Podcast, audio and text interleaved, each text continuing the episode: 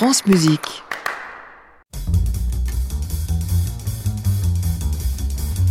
Marjolaine Portier-Kaltenbach, euh, First Lady, ça va être First quoi aujourd'hui, Marjolaine? Euh, alors, bah, écoutez, c'est la fête de la musique. J'avais envie de parler de danse et je vais vous parler de la première valse jazz jamais enregistrée.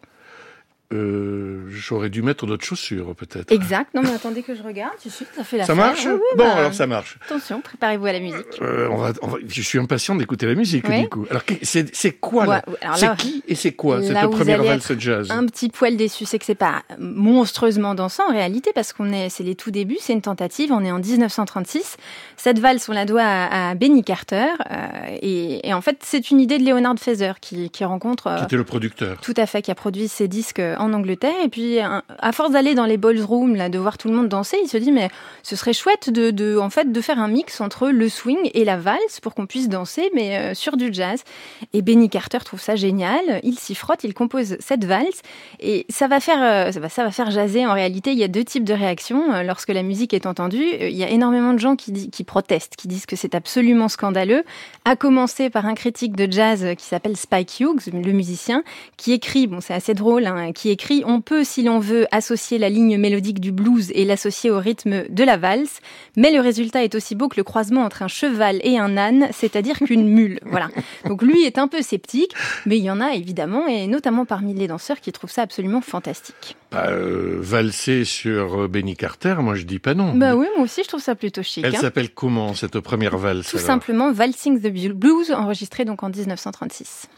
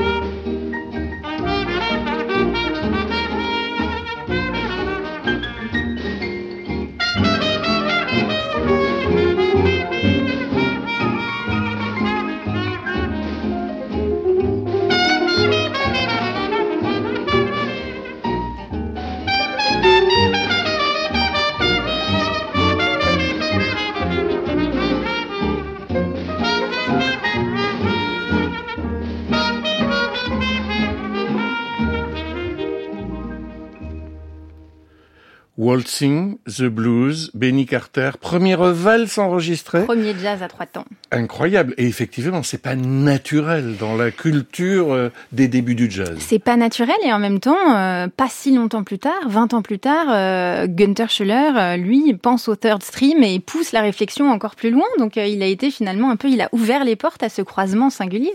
Et puis le nombre de valses qu'aura enregistré Bill Evans. Et oui, bien sûr. Nous, nous ça ah, nous semble, moi, ça m'a fait sourire. J'ai le cœur qui bat. Mais oui, mais oui. Bah écoutez, euh, voilà encore une première qui mérite d'être saluée. Et Benny Carter, il faisait le couple de danseurs à lui tout seul parce qu'il jouait de deux instruments. Oui, il jouait même de trois instruments. En réalité, sur ce morceau, deux sax ténor et trompette, mais il jouait de tous les saxophones. Il jouait même de la clarinette, me semble-t-il encore, euh, encore quelqu'un de très talentueux. Et accessoirement, c'est, il faut remercier là aussi Leonard Feather qui lui a donné euh, cette idée. Et, son tout premier article dans la presse sera consacré à Benny Carter.